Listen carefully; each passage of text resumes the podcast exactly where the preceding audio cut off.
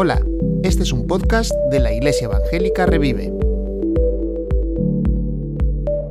Bueno, estamos llegando al final, a un final eh, de estudio que nos ha llevado creo que unos tres meses.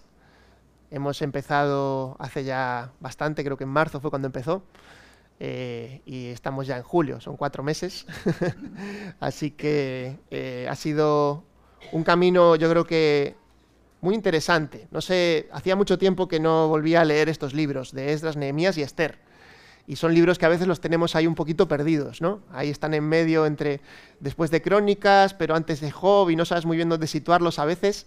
Qué bueno es que podamos tomarnos este tiempo para, para recordar lo que fue el regreso del pueblo de Israel, el regreso a, Jerusalén, la reconstrucción del templo, la reconstrucción de los, de los muros y, por fin llegar a este punto que cierra también el Antiguo Testamento. Es verdad que aquí en el Antiguo Testamento que tenemos nosotros, pues luego tenemos más libros, ¿no? Pero narrativamente este es el último libro que nos cuenta algo sobre la historia del pueblo de Israel. Y hay algunos comentaristas que opinan que el capítulo 13, este último capítulo que vamos a estar viendo hoy, es quizá el último capítulo del Antiguo Testamento, porque es probablemente contemporáneo del profeta Malaquías, que es el último profeta también que tenemos en el Antiguo Testamento y el que, el que cierra ese, ese texto antes de llegar el Nuevo Testamento y, la historia de Jesús y todo lo demás. ¿no? Así que eh, nos encontramos en un, en un, punto de culminación y, podemos decir, por fin llegamos a un final y cuando llegas a un final eh, no hay nada mejor que que ver un poquito hacia atrás para hacer un, pequeño repaso, un pequeño recuerdo de, lo que, de, lo, de cómo hemos llegado hasta aquí. Y os voy a invitar hoy a que no os durmáis en los laureles, es el, el, tema que tenemos y luego explicaremos por qué hemos elegido también este, este título. Eh, digo en plural porque lo elegí junto con mi esposa, no, no porque me haga el guay hablando en plural. Eh, entonces, eh, luego, luego veremos por qué hemos escogido este, este título. Pero, primero quería, eh, llevaros a, hacer un repaso rápido del, contexto para situarnos y, rápidamente eh, entrar en, el texto que vamos a ver hoy, que son los capítulos 11, 12 y 13 de, Nehemías. Entonces, si recordamos, nos vamos a ir al capítulo 6 primero. Vamos a ir un poquito para atrás en Nehemías y os invito a, buscarlo y si no van a aparecer en pantalla los textos que vamos a estar leyendo. Entonces, eh, Nehemías 6, 15 Recordad que Nehemías pues estuvo primero orando en Susa, luego eh, el, rey por fin le concede milagrosamente su petición de volver a, Jerusalén para reconstruir los muros, que está pues la ciudad realmente no tiene murallas, no tiene fronteras, por así decirlo, está en una situación desastrosa.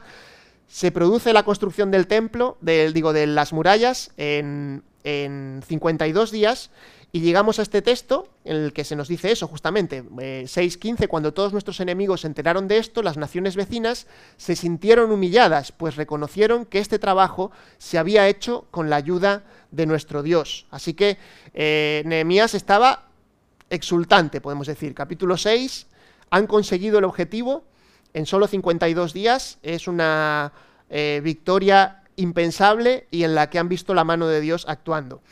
Avanzamos un poquito, versículos, eh, capítulo 7, versículo 4. Vamos a ver aquí un detalle interesante que nos dice eh, Nehemías y es, estaba justo planeando, haciendo los planes para la defensa de la ciudad y dice que la ciudad ocupaba una gran extensión, pero tenía pocos habitantes porque no todas las casas se habían reconstruido. O sea que hagámonos a esta idea de cómo era esta ciudad. Era una ciudad parecida a nuestros pueblos en Galicia, un poco desperdigado, ¿vale? Eh, que aquí cuando vas en Galicia no sabes dónde empieza un pueblo y acaba el otro.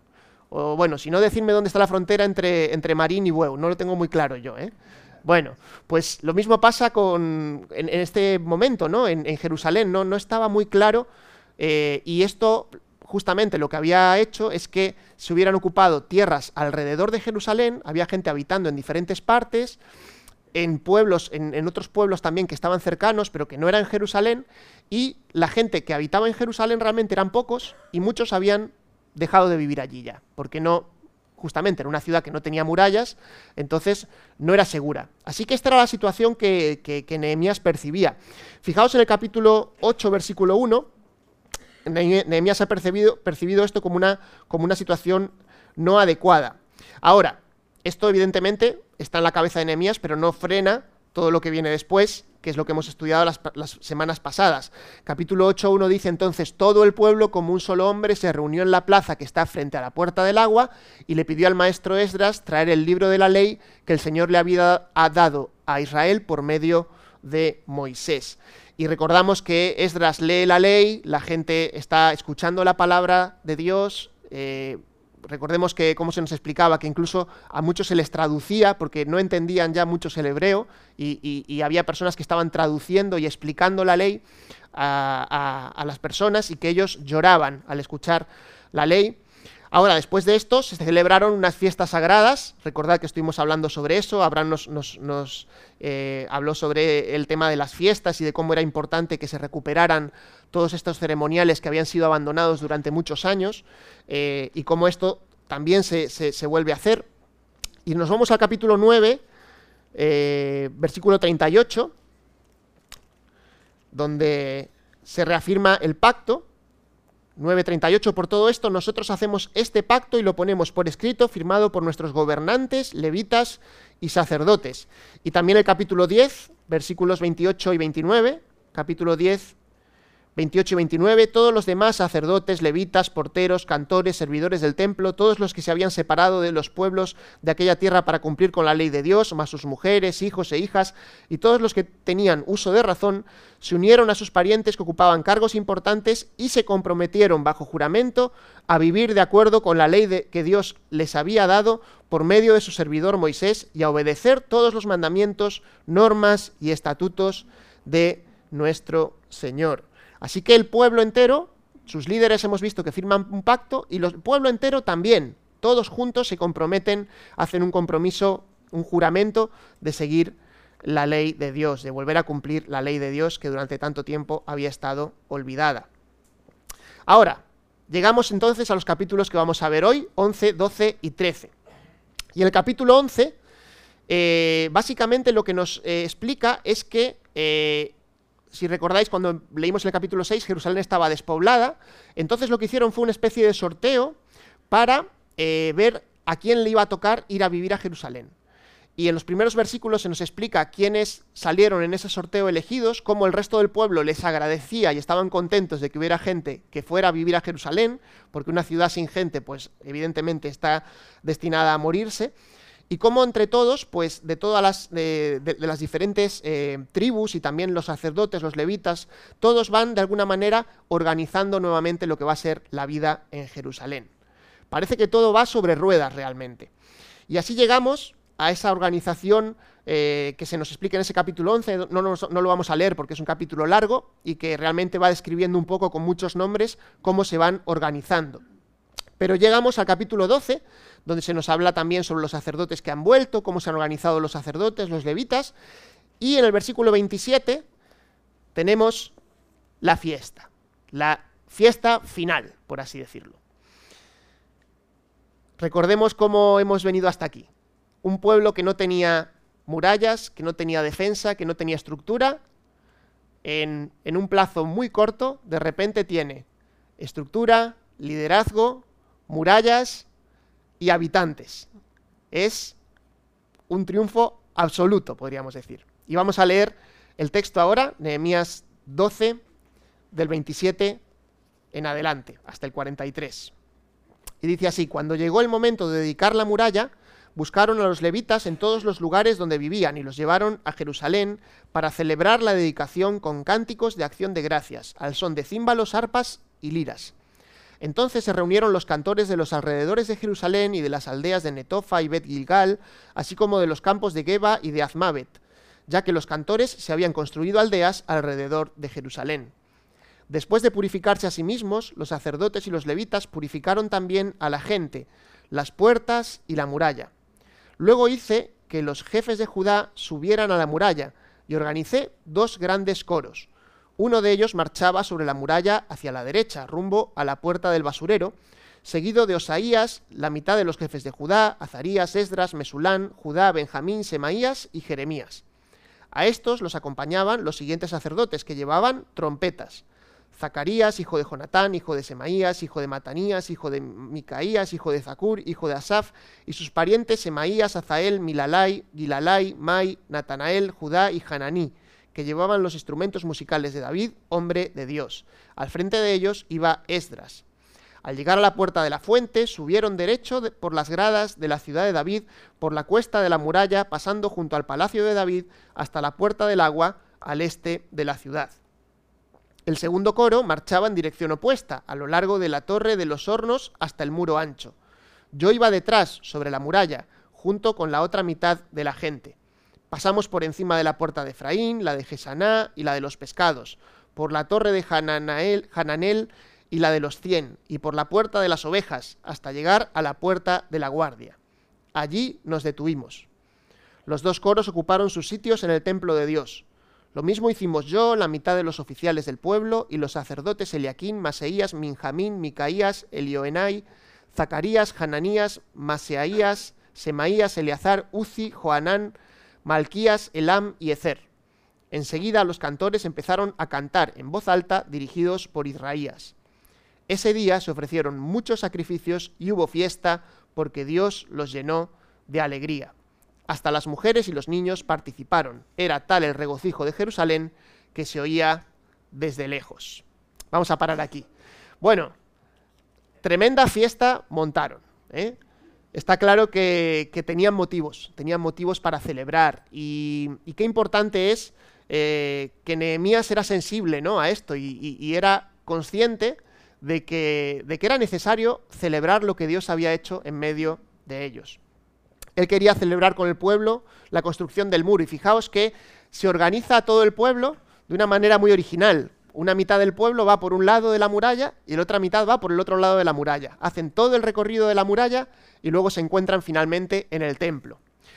Participan todos, participan, por supuesto, personas que, son eh, principales, sacerdotes, líderes, los jefes, se nos habla de ellos, pero también nos dice que participaban las mujeres, los niños, todo el pueblo, todos unidos en una celebración. La verdad es que eh, hace pensar mucho en las celebraciones que, tenemos muchas veces como iglesia, en la que todos podemos participar y que son tan bonitas, ¿verdad? Y esto era un poco lo que ellos estaban viviendo, estaban viviendo ese momento especial. Fijaos que se pone mucho énfasis en el canto también y en los instrumentos. Es, eh, genial saber que nuestro Dios, pues también le encanta la creatividad y los instrumentos y la gente que canta. A lo largo del texto, incluso eh, también en el capítulo siguiente, se ve como eh, muchos de estos cantores y levitas estaban sostenidos por el mismo pueblo. Tenían, eh, vivían de las ofrendas de la gente y, habían, y Noemías se encargó de que hubiera todo un sistema para que las personas que se dedicaban a cantar y a dirigir la alabanza, pues se dedicaran solo a eso. Y era ese su, su trabajo, ¿no? También, por supuesto, los sacerdotes que hacían los sacrificios y los que enseñaban. Todo esto había quedado ya un poco regulado para que pudiera seguir adelante. Y en esta celebración pues se pone eso de manifiesto, todos juntos celebrando, todos unidos para dar testimonio de lo que Dios había hecho. ¿Qué cantarían?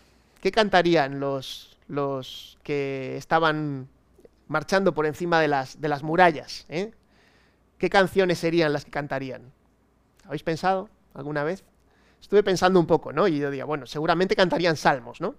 Claro, pero hay 150. ¿Qué salmos cantarían? Bueno, a mí se me ocurrieron algunos. Fijaos el Salmo 27, por ejemplo, Salmos 27 del 1 al 7. Estamos ahí en la celebración y fijaos lo que pone el Salmo 27, leemos los primeros siete versículos.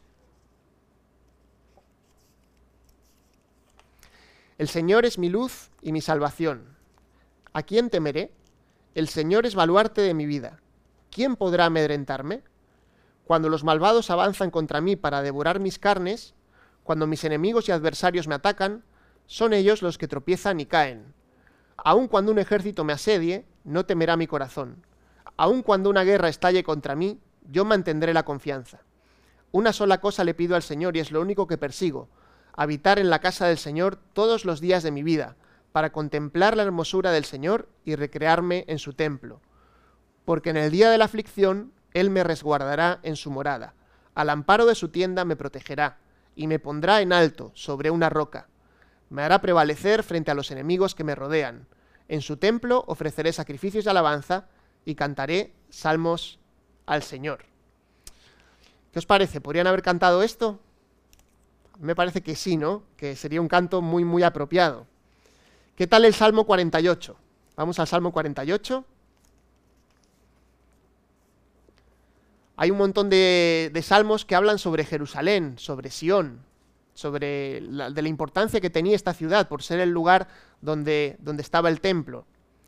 Fijaos este, este salmo.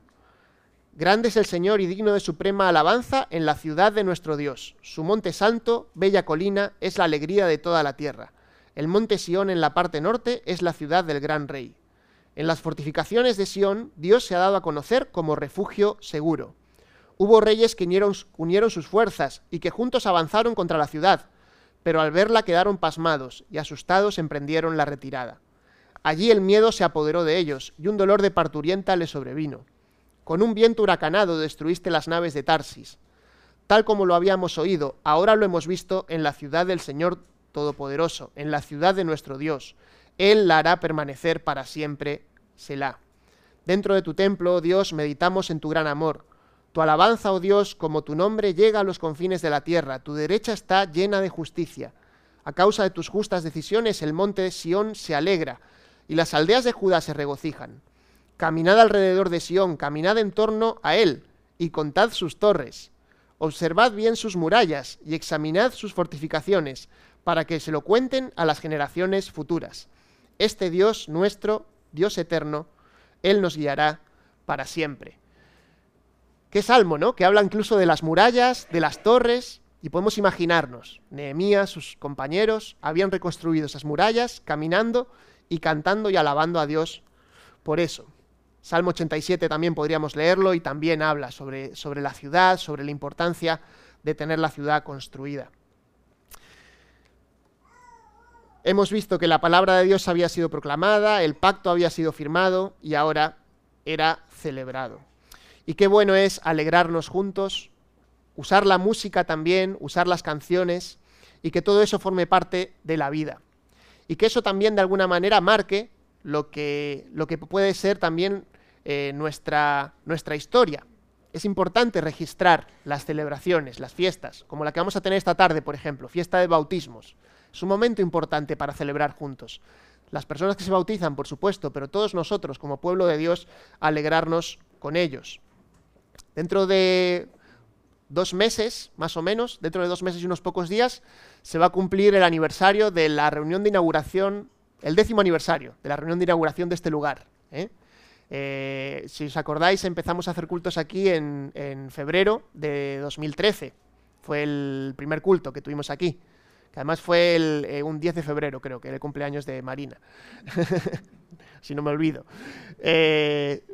Pero la, inauguración, la reunión de inauguración la tuvimos en septiembre. Y, bueno, se van a cumplir 10 años dentro de, dentro de unos meses, ¿no? Eh, no sé si haremos algo, a lo mejor podríamos hacer algo para celebrar.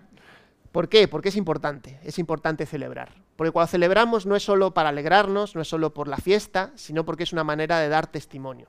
Es un testimonio.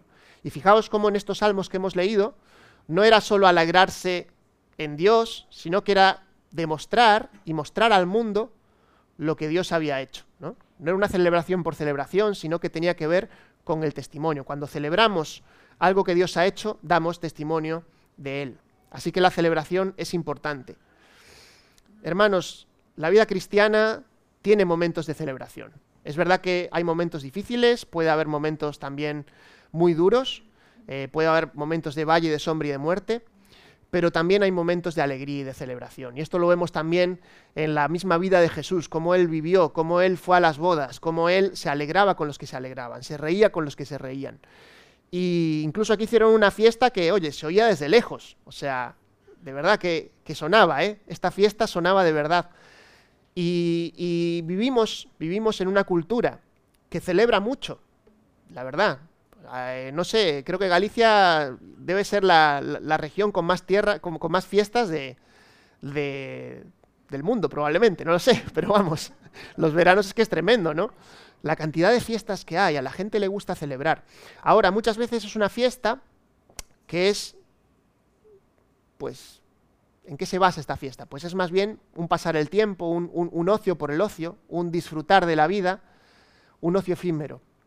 Pero nosotros tenemos motivos para celebrar y vivir celebrando. Vidas que celebren lo que Dios ha hecho en nosotros y lo que Dios eh, nos, ha, nos, ha, dado. Y ojalá que podamos, eh, en ese sentido, pues eh, vivir alegres, vivir festejando y, y ser conscientes de que no es por nosotros ni para nosotros, sino que es algo que Dios nos ha dado y que Dios nos ha permitido y, que realmente es algo que también le honra a Él. Él quiere que seamos dadores alegres y para dar alegremente, pues evidentemente hay que manifestarlo. Ahora, qué bonito sería, digo yo, si aquí se acabara el libro. Diría, bueno, acabamos ahí en la cima, ¿verdad? Pero hay un capítulo 13, vaya. Ese 13 número que a algunos no les gusta, no sé por qué, pero bueno, aquí estaría un poquito justificado, porque, porque es un capítulo que deja un final agridulce. Y este era el otro título que se me había ocurrido, pero al final cambiamos al otro. Pero, pero vamos a ver que pasaron cosas y que, y que no, no todo era alegría y celebración y fiesta, sino que realmente hubo reformas y cosas que se quisieron hacer que no funcionaron o funcionaron durante un tiempo, pero luego fueron olvidadas por el pueblo. Y nos vamos al capítulo 13 y vamos a leer los primeros nueve versículos para ver un poco cómo a Nehemías se le metió el enemigo en casa. Este es el segundo punto que vamos a ver. Y vamos a leer ahí de capítulos 13 del 1 al 9. Dice, aquel día se leyó ante el pueblo el libro de Moisés y allí se encontró escrito que los amonitas y moabitas no debían jamás formar parte del pueblo de Dios, porque no, se, no solo no les habían dado de comer ni beber a los israelitas, sino que habían contratado a Balán para que los maldijera, aunque en realidad nuestro Dios cambió la maldición por bendición. Al escuchar lo que la ley decía, apartaron de Israel a todos los que se habían mezclado con extranjeros. Antes de esto, el sacerdote Eliasib, encargado de los almacenes del templo de nuestro Dios, había emparentado con Tobías y le había acondicionado una habitación grande. Allí se almacenaban las ofrendas, el incienso, los, utensilios, los diezmos del trigo, vino y aceite correspondientes a los levitas, cantores y porteros, y las contribuciones para los sacerdotes. Durante ese tiempo yo no estaba en Jerusalén, porque en el año 32 de Artajerjes, rey de Babilonia, había ido a ver al rey. Después de algún tiempo, con permiso del rey, regresé a Jerusalén y me enteré de la infracción cometida por Eliasib al proporcionarle a Tobías una habitación en los atrios del templo de Dios. Esto me disgustó tanto que hice sacar de la habitación todas las pertenencias de Tobías. Luego ordené que purificaran las habitaciones y volvieran a colocar allí los utensilios sagrados del templo de Dios, las ofrendas y el incienso. Vemos que el enemigo no descansa. Y aunque habían acordado y se habían dado cuenta que en la ley de Dios no podían casarse con personas eh, que no fueran del, pueblo de Dios, vemos que eh, se cometieron algunas excepciones, porque claramente aquí el hijo del sacerdote había emparentado con Tobías. Tobías era uno de los grandes enemigos de Nehemías. Fue uno de los que se opuso a la construcción de las murallas y fue uno de los que estuvo ahí constantemente maquinando para que eso no se llevara a cabo. Y todo esto, evidentemente, era muy duro para Nehemías, porque probablemente han pasado unos años, algunos piensan que incluso pudieron pasar 12 años desde la celebración que hemos leído hasta el momento en el que Nehemías vuelve y se encuentra con esto, con que de repente Tobías no es que solo esté en la ciudad, sino que está viviendo en el templo. Muy curioso, ¿no? Probablemente había algunas habitaciones en el templo habilitadas para los sacerdotes y para, y para las personas que se dedicaban al culto. Y resulta que el sacerdote Eliasib, pues parece que le había hecho allí un hueco a a este Tobías. Claro, esto evidentemente no es que sea un problema solo para Nehemías, porque Nehemías le tenía tirria a este Tobías. Es que realmente no podía ser. Era una persona que no quería servir a Dios, que era un opositor total de lo que Dios quería para su pueblo. Fijaos que ese impulso de limpieza, de cumplir la ley, hemos leído antes que habían hecho un juramento, los líderes, también el pueblo, y que parece que, se había ya diluido. Claramente, aquí tenemos ya un mal ejemplo del liderazgo, ¿no? y lo vamos a ver también en el resto del capítulo, que los líderes no fueron, eh, no fueron responsables, pero no fueron ejemplo. Es decir, a lo mejor predicaban algo, pero no lo estaban cumpliendo ellos. Y esto deterioró muchísimo su testimonio, lo que llevó también luego a que hubiera un problema con las ofrendas, lo vamos a ver también un poquito más adelante. Ahora, es tremendo cómo el enemigo, en este caso en la persona de Tobías, pero estoy seguro de que Nehemías sabía que el enemigo, pues, era Satanás, que se estaba moviendo en aquel momento también, pues siempre está y siempre va a estar activo en nuestro mundo. Y no somos inmunes, ninguno de nosotros, a esa oposición. Aprendemos, podemos aprender dos cosas muy muy claras de esta situación. Primero, que la oposición nunca termina. La oposición nunca termina. Mientras estemos en la tierra, nunca va a ser completa nuestra satisfacción, ni, nunca vamos a estar libres del pecado, ni siquiera nuestros proyectos más exitosos van a estar eh, inmunes de que puedan finalmente acabar siendo eh, tergiversados o llevados a mal puerto. En el mundo evangélico en los últimos años ha habido pues lamentables caídas de, de personas referentes en el ámbito evangélico, que luego pues han tenido problemas en algunas áreas de su vida, puede ser a veces el área de liderazgo, a veces puede ser el área sexual, y esto ha acabado destruyendo totalmente su ministerio y dañando a muchísimas personas. El diablo no para de trabajar, la oposición nunca termina, y por eso no podemos dejar ni un pequeño espacio para el diablo. Los pequeños pecados tolerados no solo a veces te paralizan, sino que te acaban arrastrando. Fijaos que en Efesios 4:27 tenemos un texto muy pequeñito que nos dice, no deis lugar al diablo. Y el contexto en el que Pablo escribe eh, esto en Efesios lo está diciendo cuando habla de aplicar la ética cristiana a nuestro trabajo, a nuestro ministerio, a nuestra manera de hablar, a la manera en la que educas a los hijos, es decir, a la vida diaria a veces pensamos, no doy lugar al diablo en la iglesia, no, por supuesto, no vamos a darle lugar al diablo aquí en la iglesia, pero, pero no se refiere a eso. El texto nos habla de la vida. Y, en el caso de, de, Nehemías pasó esto. No en el de Nehemías, sino en el del pueblo. Y ahora un poco la idea del título, ¿no? ¿Por qué pasó esto? ¿Por qué pudo pasar? Quizás habían dormido en los laureles, Quizá eso es lo que había pasado. No lo sabemos del todo, pero, pero sí, si vamos a Malaquías podemos ver un poco que hubo un poco de esto. Un poco de conformismo, un poco de ya está, ya hemos hecho lo que había que hacer, ya podemos dormirnos en los laureles. Esta es una expresión, dormir en los laureles, que, empezó de hecho desde el, Imperio Romano y por eso tenemos ahí un romano con sus laureles durmiendo. ¿eh? Cuando un general romano había triunfado, les daban una corona de laurel o a veces era una corona de oro y cuando se ponían la, mientras se ponían la corona no solo era una honra para ellos, sino que no debían realizar el trabajo que tenían que hacer, es decir, podían en un sentido retirarse al menos durante un tiempo de sus labores podían descansar, porque ya teóricamente habían conseguido un gran triunfo. Pero ¿qué pasaba? Que a lo largo del tiempo había algunos que llevaban los laureles y una vez los conseguían, se los dejaban ya durante mucho, mucho, mucho tiempo y se les decía, se está durmiendo en los laureles porque dejó de servir al ejército, dejó de atender a lo que tenía que atender, se dejó a la, a la comida y a la bebida y a la alegría y eso le llevó finalmente al fracaso. Y desde entonces pues usamos esa expresión justamente para lo mismo, ¿no? Cuando hablamos de eso, de que alguien se ha quedado dormido en los laureles, pues que, que a lo mejor ha triunfado en algo, pero luego se deja llevar y se usa también mucho en el ámbito deportivo, ¿no? Cuando vemos a un deportista que a lo mejor ha llegado a triunfar y luego de repente dice, bueno, he llegado a cierto punto y luego empieza a dejarse, a dejarse, a dejarse y luego no es capaz de volver a triunfar nuevamente. Así que no nos durmamos, no te duermas en los laureles. Es fácil que tras una victoria nos dejemos llevar.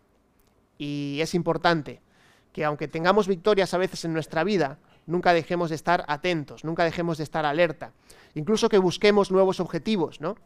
Eh, si a veces has llegado a un punto en el que en tu vida has conseguido algo, o has triunfado en algo, o crees que algo ha salido bien, pues no te pares, porque la obra del Señor no está concluida. Hay muchísimo para hacer, hay muchos objetivos, hay muchas cosas que se abren. Y no, nunca deberíamos de detenernos para simplemente dejarnos estar. Debemos disfrutar de los triunfos y las alegrías, como vimos, por supuesto, pero eso nos tiene que llevar a impulsarnos a más, a ir a más. Y claramente aquí el pueblo de Dios en, en Jerusalén pues no había ido a más, sino estaba yendo claramente a menos. Y nos encontramos por eso ante un nuevo fracaso, en un sentido, nuevo fracaso que, que, lo ponemos entre, entre interrogantes porque hay fracaso, pero también hay corrección, entonces no estamos seguros tampoco de que sea un fracaso total, pero, pero no sé qué hubiera pasado si Nehemías no hubiera regresado después de esos, de esos años. Fijaos, eh, vamos a leer que hay tres, hay tres aspectos en los que el pueblo fracasa. El primero es la ofrenda. Fijaos, Nehemías 13 del 10 al 14. También me enteré de que a los levitas no les habían entregado sus porciones y de que los levitas y cantores encargados del servicio habían regresado a sus campos. Así que reprendí a los jefes y les dije, ¿por qué está tan descuidado el templo de Dios? Luego reuní a los levitas y cantores y los restablecí en sus puestos. Todo Judá trajo a los almacenes la décima parte del trigo, del vino y del aceite y puse a cargo de los almacenes al sacerdote Selemías, al escriba Sadoc y al levita Pedaías. Como ayudante de ellos nombré a Hanán, hijo de Zacur y nieto de Matanías. Todos ellos eran dignos de confianza y se encargarían de distribuir las porciones entre sus compañeros. Recuerda esto, Dios mío, y favoréceme, no olvides todo el bien que hice por el templo de Dios, de, por el templo de mi Dios y de su culto. Fijaos cómo habían dejado de llevar las ofrendas. Ahora, ¿por qué habían dejado de llevar las ofrendas? Evidentemente puede ser un poco por dejadez, porque eh, está claro que puede haber de eso, pero también por el mal ejemplo de los líderes, ¿no? Y Nehemías lo que hace es reprender a los jefes y les dice, está descuidado el templo de Dios. Es decir, que el descuido inicial había empezado también por parte del liderazgo y luego todo el pueblo se había visto arrastrado. Y en este sentido, vemos que lo que hace Nehemías es nombrar un nuevo liderazgo y dice que nombra a personas que eran dignas de confianza y que se iban a encargar de gestionar las cosas adecuadamente. Así que había un fracaso en la ofrenda en la, eh, que tenía que ver con este problema que acabamos de ver de líderes que no estaban tampoco haciendo bien las cosas y que estaban desmotivando al pueblo en la ofrenda. ¿En qué más? En el día de descanso, en el guardar el sabbat. Fijaos versículos 15 al 22. Dice, durante aquellos días vi en Judá que en sábado algunos exprimían uvas y otros acarreaban al lomo de mula manojos de trigo, vino, uvas, higos y toda clase de cargas que llevaban a Jerusalén. Los reprendí entonces por vender sus víveres en este día. También los tirios que vivían en Jerusalén traían a la ciudad pescado y otras mercancías y las vendían a los judíos en sábado. Así que censuré la actitud de los nobles de Judá y les dije, vosotros estáis pecando al profanar el sábado. Lo mismo hicieron vuestros antepasados, y por eso nuestro Dios envió toda esta desgracia sobre nosotros y sobre esta ciudad. ¿Acaso queréis que aumente la ira de Dios sobre Israel por profanar el sábado? Entonces ordené que cerraran las puertas de Jerusalén al caer la tarde antes que comenzara el sábado, y que no las abrieran hasta después de ese día. Asimismo puse a algunos de mis servidores en las puertas para que no dejaran entrar ninguna carga en sábado. Una o dos veces los comerciantes y los vendedores de toda clase de mercancías pasaron la noche fuera de Jerusalén. Así que les advertí, no os quedéis junto a la muralla, si volvéis a hacerlo os apresaré. Desde entonces no volvieron a aparecer más en sábado. Luego ordené a los levitas que se purificaran y que fueran a hacer guardia a las puertas, para que el sábado fuera respetado. Recuerda esto, Dios mío, conforme a tu gran amor, ten compasión de mí. Bueno, aquí vemos a Nehemías nuevamente muy resolutivo. Detecta el problema, rápidamente lo afronta y en ese sentido es, es una persona pues impulsiva, pero, pero ejemplar por las medidas que toma y que realmente vemos que, que, no eran solo por, por un capricho, sino que realmente estaban rompiendo con el pacto que ellos habían hecho ante Dios. Habían dejado de guardar el, sábado, que era el día sagrado para el descanso y la honra del Señor. Y recordemos, ¿no? Que el sábado no era solo un día para no hacer nada, sino que era un día especialmente dedicado a Dios. Tenía un sentido que iba más allá de simplemente eh, no trabajar. Tenía que ver con confiar en Dios. Tenía que ver con que de verdad confiaras en Dios. Y esto era lo que, lo que ellos estaban perdiendo. Ahora, también, en tercer lugar, el, tercer fracaso tiene que ver con los matrimonios mixtos. Un tema que, bueno, salía en Esdras, sale en Nehemías varias veces y aquí otra vez lo volvemos a encontrar.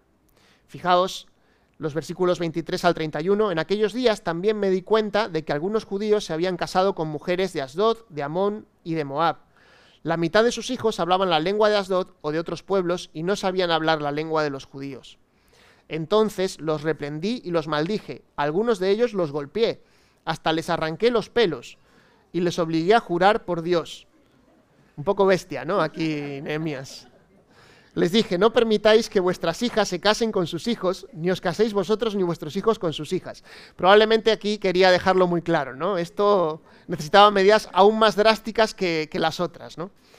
Pero fijaos cómo, cómo eh, Nehemías lo razona, versículo 26. ¿Acaso no fue este el pecado de Salomón, rey de Israel? Entre todas las naciones no hubo un solo rey como él. Dios lo amó y le hizo rey sobre todo Israel, pero aún a él lo hicieron pecar las mujeres extranjeras. También de vosotros se dirá que cometisteis el gran pecado de ofender a nuestro Dios casándoos con mujeres extranjeras. A uno de los hijos de Joyadá, hijo del sumo sacerdote Eliasib, lo eché de mi lado porque era yerno de Sambalat el Oronita. Recuerda esto, Dios mío, en perjuicio de los que profanaron el sacerdocio y el pacto de los sacerdotes y de los levitas. Yo los purifiqué de todo lo extranjero y asigné a los sacerdotes y levitas sus respectivas tareas también organicé la ofrenda de la leña en las fechas establecidas y la entrega de las primicias. Acuérdate de mí, Dios mío, y favoréceme. Fijaos que otra vez comenzaron ¿no? a casarse con mujeres extranjeras y no era el problema solo de que fueran extranjeras, el problema era que traían su lengua, su cultura, sus dioses y todo eso se acababa mezclando y evidentemente traía eh, un problema grave para, para el pueblo. Si leyéramos, y os invito, si queréis hacerlo también eh, durante esta semana, el libro de Malaquías, es un libro cortito, pero que te da muchísima luz para entender lo que Dios estaba viendo en el corazón del pueblo durante este tiempo. Y no era un problema solo de, de no hacer las cosas, sino que era un problema de confianza. Ellos creían en Dios, probablemente sí, creían en Dios, sí, creían en Dios, habían visto obras, maravillas de Dios, habían reconstruido un muro que parecía imposible. Ahora, ¿confiaban en Dios? Probablemente no, no confiaban en Dios. ¿Por qué? Porque vemos que las cosas que quizá eran más difíciles de cumplir o que invitaban a depositar una verdadera confianza en Dios, no las estaban llevando a cabo. Y esto, por supuesto, nos tiene que hacer reflexionar también a nosotros. ¿Confiamos en Dios? Todos creemos en Dios. Estamos aquí, en la iglesia, y bueno, quizá alguno de vosotros pueda no creer. Pero ¿no seremos también a veces nosotros los que nos decimos creyentes, ateos practicantes? ¿Por qué? Porque si realmente los principios que encontramos en la palabra de Dios, que Él nos da, no los llevamos a cabo en nuestra vida, aunque tengan un coste, ¿estamos de verdad confiando en Dios? Ellos estaban en un sentido dejándose influenciar por todo lo que les rodeaba, por la cultura en la que estaban, que era una cultura pagana, habían estado además en, durante 70 años en, en esclavitud, pues también viendo otras maneras de hacer las cosas, y por ejemplo, el tema de guardar el sábado para ellos. Quizá se habían dado cuenta durante esos años que realmente perdían dinero. Entre comillas, perdían dinero. Estaban dispuestos a perder ese dinero porque Dios realmente les había dicho que les iba a proveer si guardaban ese día separado. Está claro que no estaban. no estaban creyendo, confiando de verdad en Dios. Y esto evidentemente apunta a una relación, a la relación con Dios. Quizá habían, querían tener a un Dios que fuera una relación de una transacción, como era con muchos de los dioses de la época en aquel momento. Yo te doy esto a ti, Dios, y tú me tienes que dar esto. Y ya está. Pero esa no es la relación que Dios quiere con sus hijos ni con su pueblo. Él quiere una relación de amor. Y esa es la relación que yo creo que Nehemías sí tenía con Dios, pero muchos del pueblo no tenían con Dios. Y por eso nos encontramos probablemente esta escena de fracaso, en la que Nehemías pone remedio. Pero, ¿qué pasa con estos remedios que pone Nehemías? ¿Creéis que perduraron en el tiempo o no? En parte sí perduraron en el tiempo, porque la reforma que hizo Nehemías aquí luego se va a ver eh, en, la historia de Israel, y aquí vendría la, etapa mucho más adelante de los macabeos, que no la tenemos en las narraciones bíblicas, pero que hay un grupo de personas que sí se guardan fieles y que son capaces de guardar fieles lo que la Biblia dice y la ley. Pero, ¿es suficiente? ¿Acaso no siempre acabamos fracasando al guardar la ley? ¿Acaso no estaba el pueblo de Israel históricamente y por todo lo que hemos visto a lo largo de su historia abocado al fracaso? ¿Qué nos dice Pablo en Romanos? ¿Qué nos dice Pablo acerca de la ley? Pablo nos dice que no hay justo ni siquiera uno. No hay nadie que sea capaz de cumplir la ley perfectamente. Y por muchas estrategias que se hagan y por muchos pactos que se hagan y por muchos esfuerzos que se hicieron a lo largo de la historia, todo en el Antiguo Testamento nos apunta a que el pueblo de Israel no va a ser capaz. ¿Por qué? Porque el que va a ser capaz tiene que venir. Y ese es Cristo. Y por eso vamos a la necesidad del Evangelio. Y este es el último punto que vemos en la mañana de hoy. La necesidad del Evangelio. Quizá Nehemías termina con un sabor agridulce porque justamente no hay un corazón cambiado en las personas.